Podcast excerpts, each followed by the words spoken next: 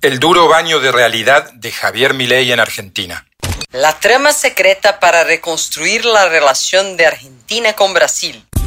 Podcast Américas. Un análisis semanal sobre los temas más relevantes de la región. Con Silvia Colombo y Sebastián Fest.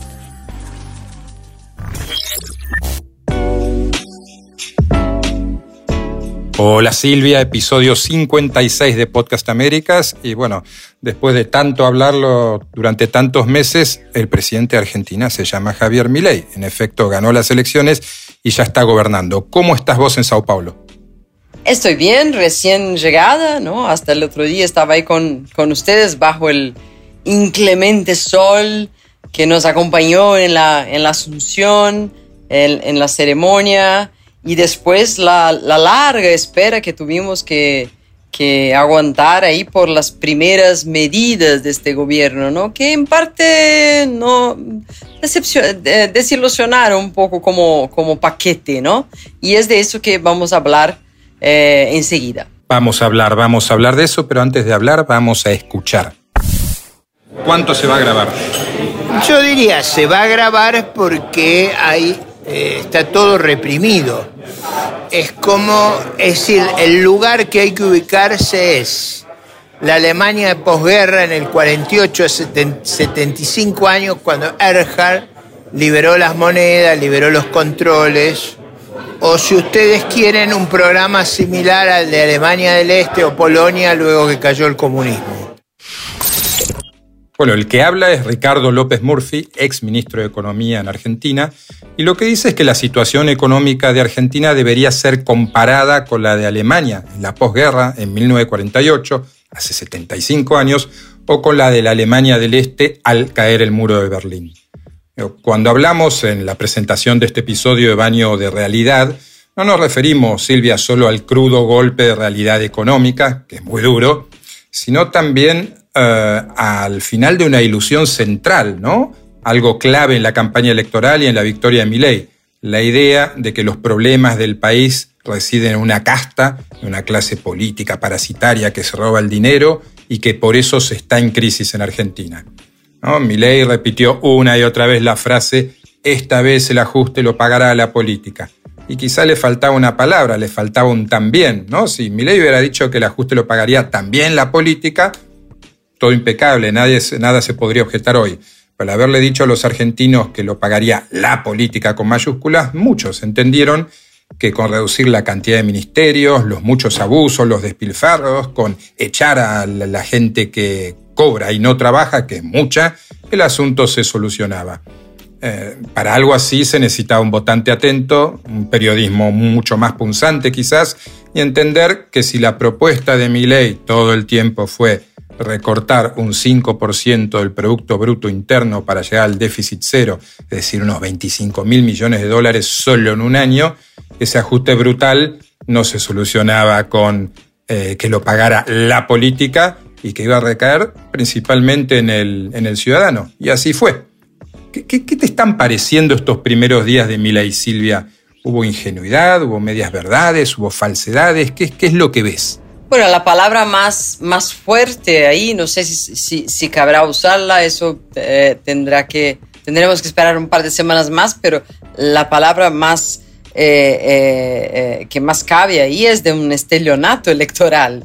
No, vamos a ver si es eso o no, ¿no? Porque... ¿Un qué? Perdón, eso, eso me parece que es portugués. A ver. Estelionato, estelionato. ¿Qué es un estelionato? Ah, un estelionato es cuando yo te digo en la campaña o antes, eh, Sebas, cuando gane te voy a dar una, una casa de oro y después no, te doy una casa de madera.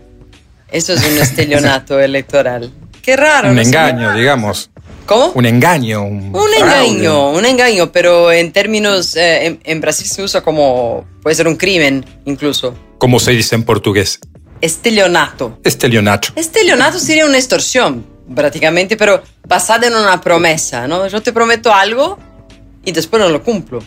Es una extorsión basada en una falsedad. Una falsedad. Y en Brasil muchos políticos pueden, pueden ser enjuiciados e incluso perder los, los, los puestos si comiten estelionato electoral. No tenía idea de que no existía la palabra en español, pido perdón al, al, al, público hispanohablante. No, yo tampoco tenía idea, Silvia, de que existiera en Brasil algo así, donde si eh, tus promesas son falsas, te pueden juzgar. Sí, sí, sí, sí, sí, las hay, las hay, cuando son muy graves. ¿Ha llegado a suceder? Sí, sí, sucede, sucede más o menos a menudo, sí. Es, es algo que, bueno, eh, entra siempre como un argumento se decía de, Dilma, este, claro, no fue por eso que salió, pero se, de, de, muchos políticos y, diputados y todo eso. Es, es, algo que podemos después desarrollar más. En un, día, un día nos podemos dedicar al estelionato, me parece un gran tema para un futuro bueno.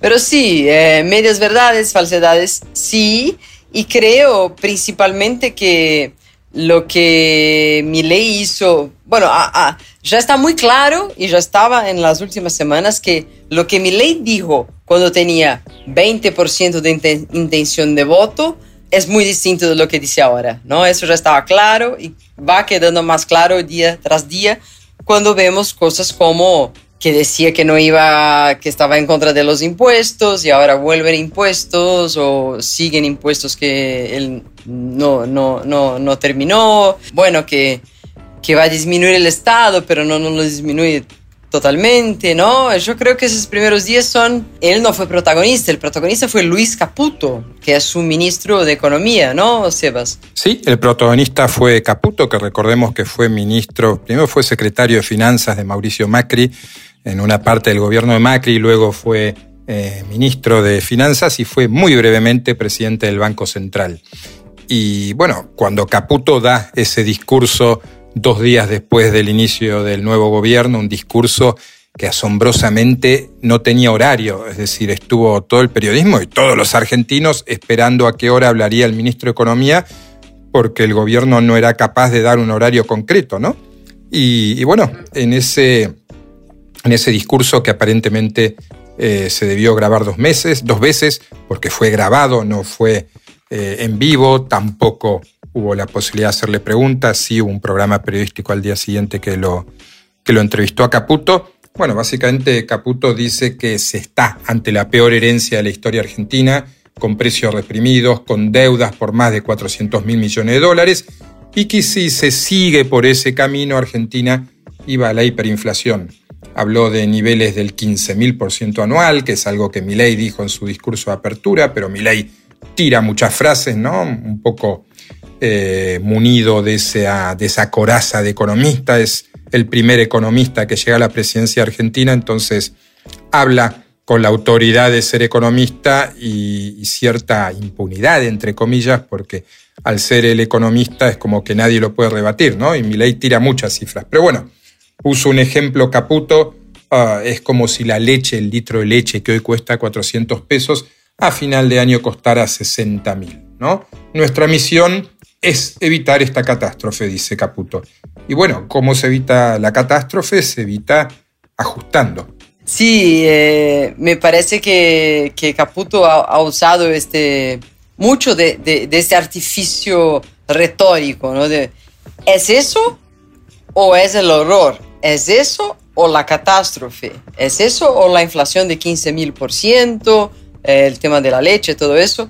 Y creo que ahí sí cabe el debate entre la sociedad argentina, los economistas, los, los que piensan el país, eh, no hay soluciones medianas, no hay soluciones más, menos eh, eh, dolorosas para la población y mismo para los empresarios o para, para la llamada casta, ¿no? Porque creo que ahí están sufriendo todos, ¿no?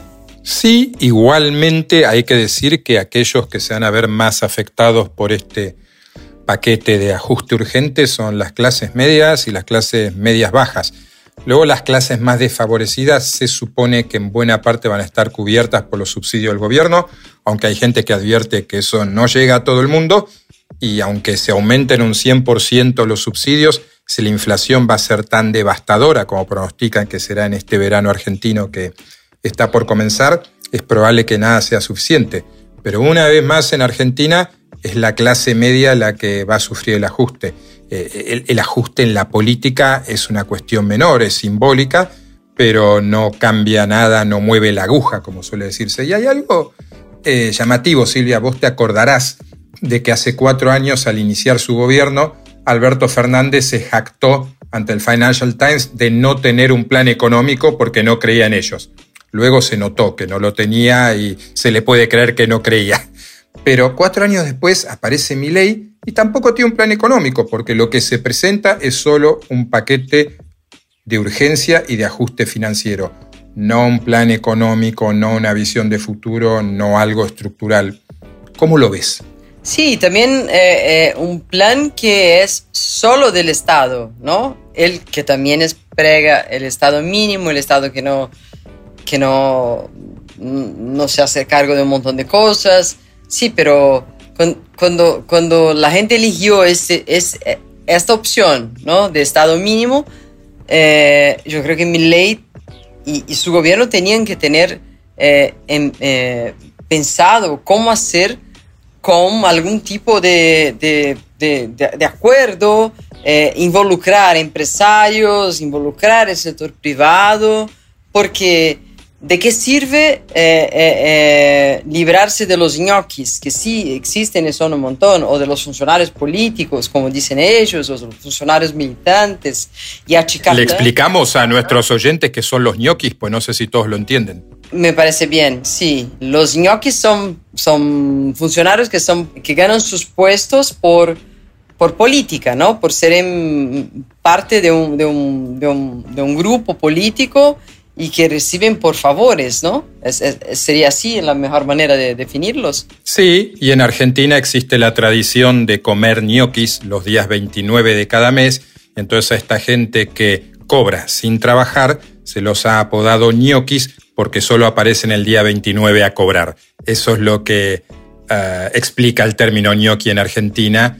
Eh, y bueno, se supone que Milei eh, se ha propuesto acabar con los ñoquis. De hecho, ha reclamado presencialidad total en las oficinas del Estado. Dijo una colega argentina un par de días atrás que en el primer día uh, de haberse conocido las nuevas medidas económicas aparecieron en la Casa Rosada 700 empleados que no iban hace meses.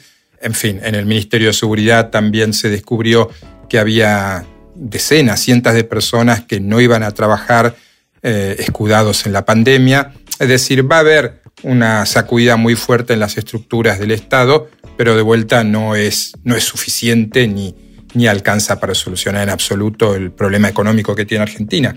Y es interesante, Silvia, porque así como Milei gritaba que eh, subir impuestos es una abominación y si lo llevabas al extremo te decía que el Estado en sí mismo es una abominación, pero que entendía que debe haber un Estado mínimo, también en el último tramo de la campaña rumbo a la presidencia, él vota con el, entonces ministro de Economía, que era el candidato peronista Sergio Massa, decide eh, borrar de un plumazo lo que es el impuesto a las ganancias, que es un impuesto al salario en la Argentina, el impuesto a la renta en la mayoría de los países. Prácticamente todos los argentinos que lo pagaban dejaron de pagarlo. Y, me, y votó a favor de eso. Y ahora ese impuesto va a volver porque desfinancia las provincias y cuando se le pregunta al ministro de Economía cómo es que vuelve el impuesto, dice, no, no, no, pero esto lo piden las provincias, no somos nosotros. Es decir, las contradicciones están a la hora del día porque una vez que se está en el gobierno no se pueden decir ni hacer las mismas cosas que cuando se estaba lejos. Claro, claro.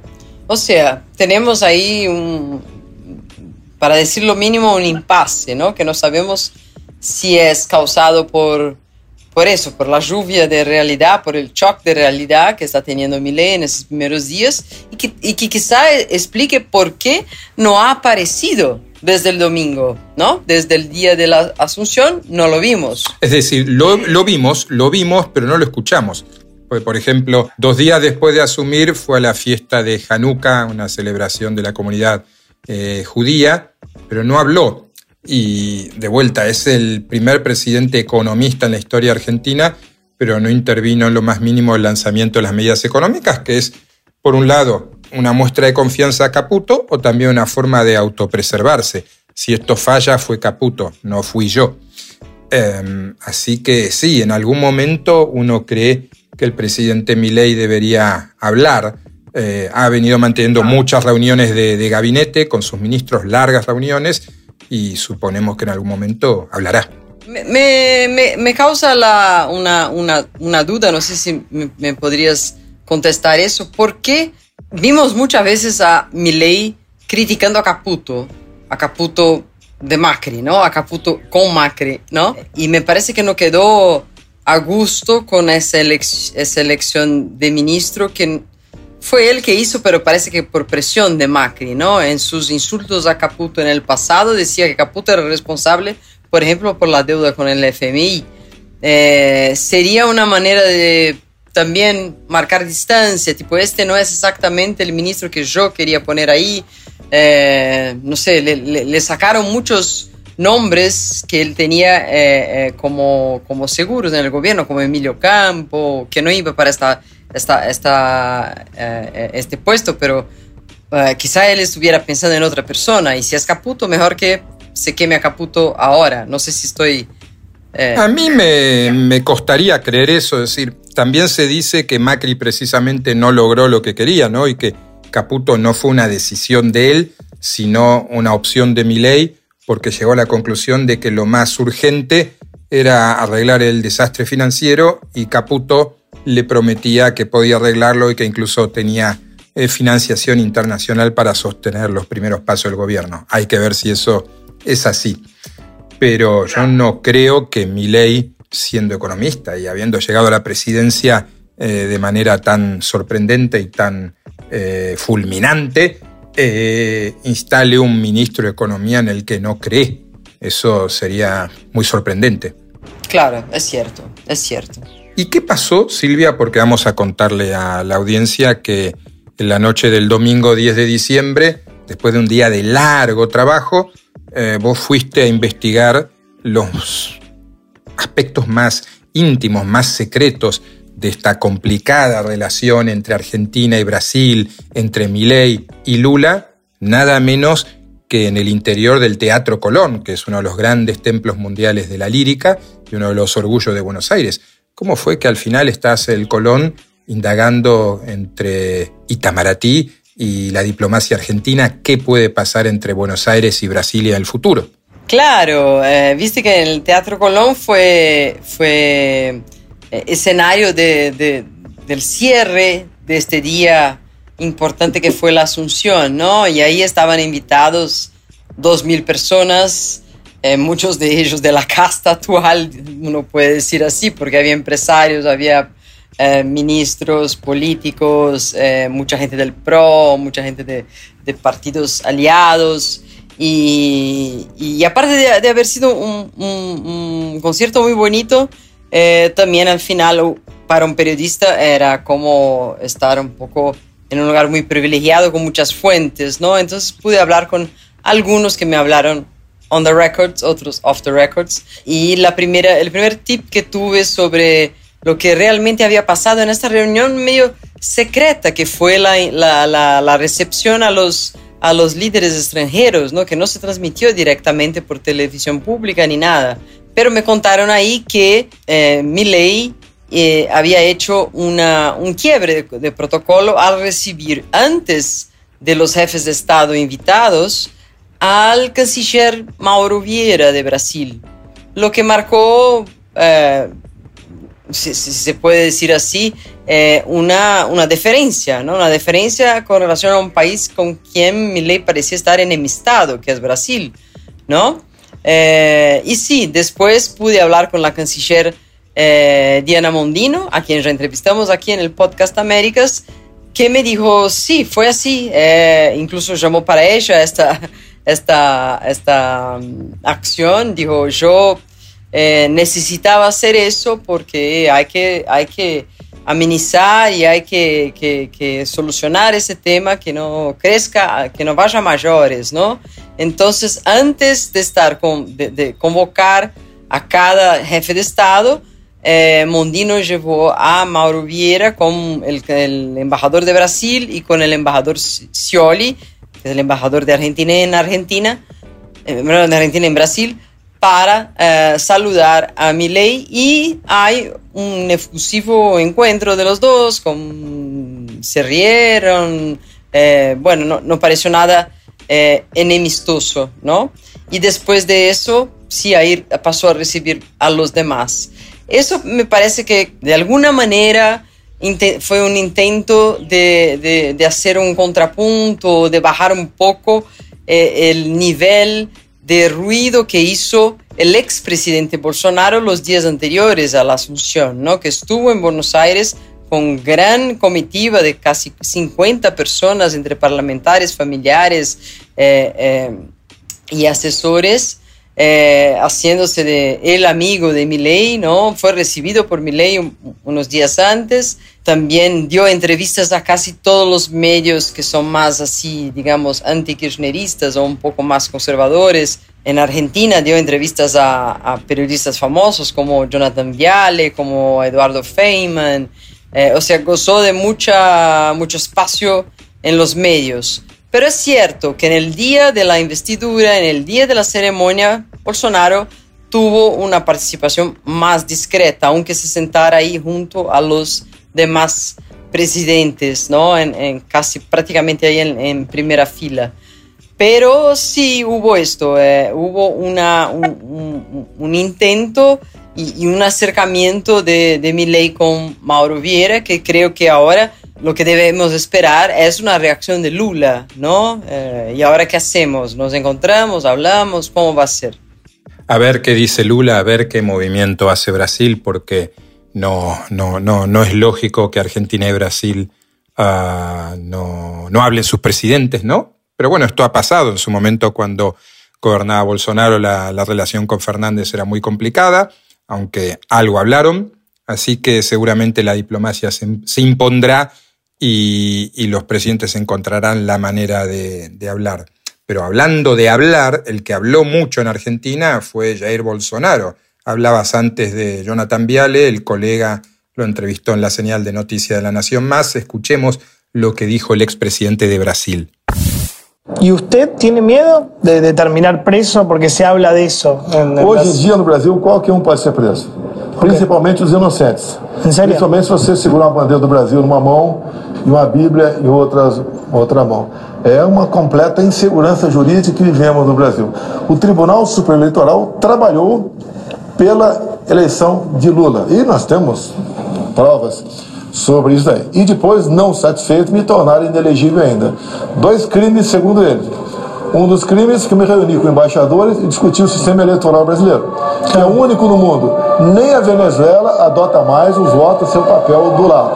E a outra, outro crime que eu cometi, porque durante o 7 de setembro, uma festa muito grande que, dada a minha presença milhões de pessoas do Brasil participou, eu estava do lado com uma pessoa muito conhecida, um empresário que arrecada mais de 3 bilhões de impostos por ano, e por aquele empresário que estava do meu lado, ele dizia que eu estava fazendo uso político em setembro, que faltava aí 30 dias para as eleições. O sea, él dice que cualquiera en Brasil puede ir preso, ¿yo entendí bien? ¿Él dice eso? Sí, sí, sí. ¿Por y, qué? Y encima más, aquellos que agarren la mano la bandera de Brasil, la otra mano tiene la Biblia. Claro. Porque no hay más justicia. Y ahí ejemplificó hablando de las dos eh, condenas sobre inelegibilidad que tenés. Una de ellas se fue por cuenta de una reunión con embajadores para hablar sobre el proceso electoral de Brasil. Y la otra se fue porque en el Data Nacional de Brasil, 7 de septiembre, apareció en una manifestación pública y a su lado tenía a un empresario muy famoso, muy conocido, y ahí se fue condenado, creo, por abuso de poder económico, político.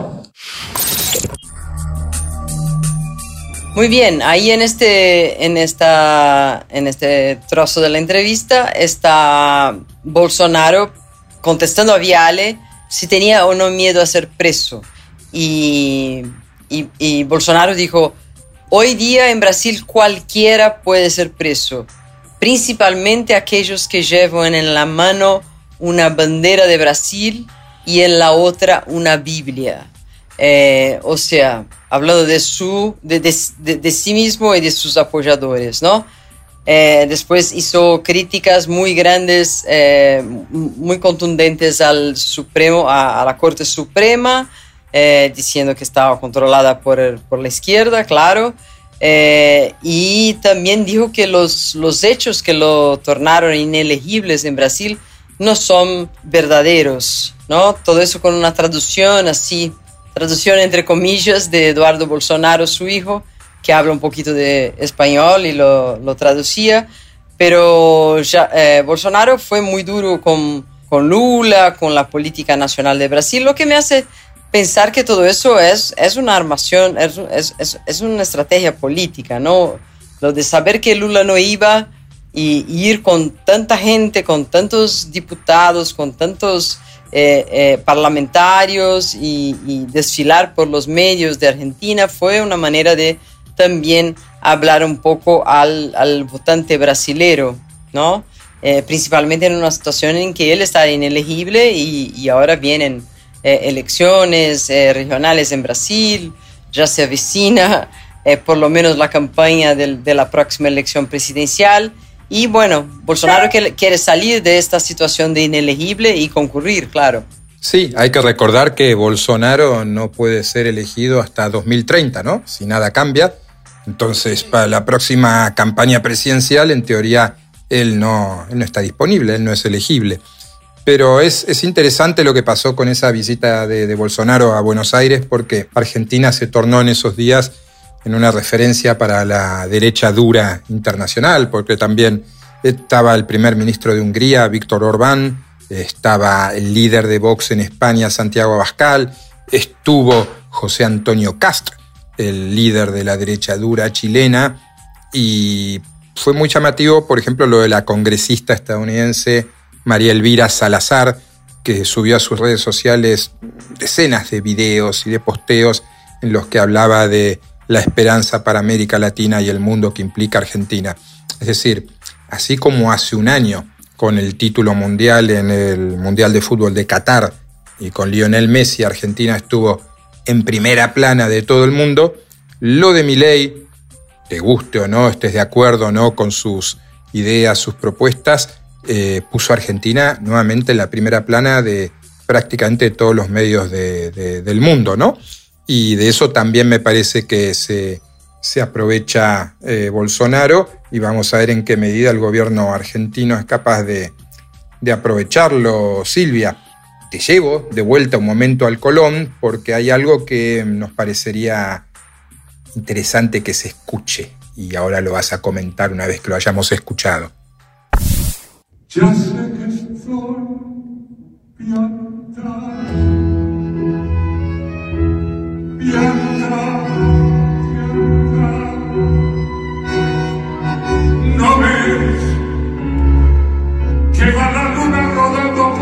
Casa.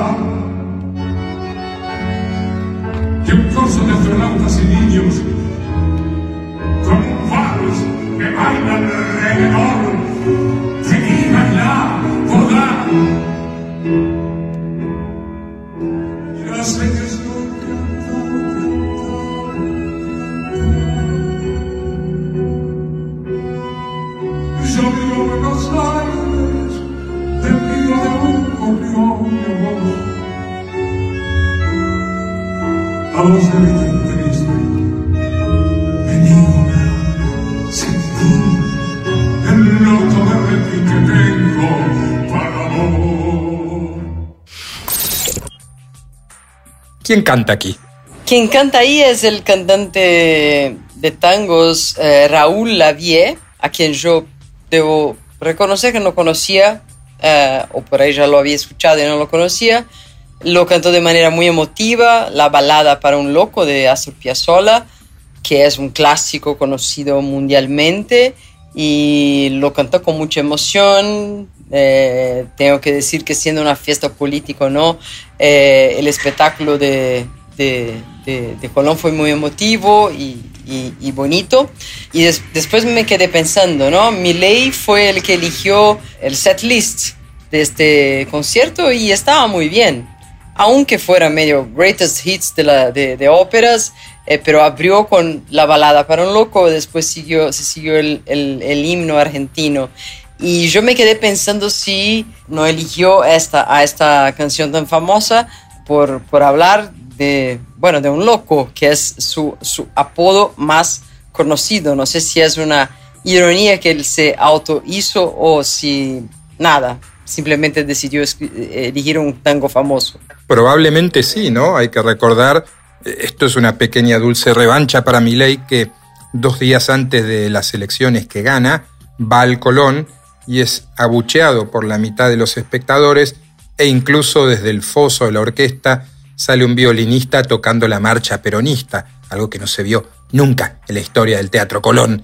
Eh, bueno, vuelve un mes más tarde o tres semanas más tarde y el Colón lo ovaciona al grito de libertad, libertad. Claro, era otro público, pero me parece que él ahí se, tomó un, se dio un pequeño gusto y que lo de balada para un loco, por lo que escuché, sí, también fue, fue elegido por él. Claro.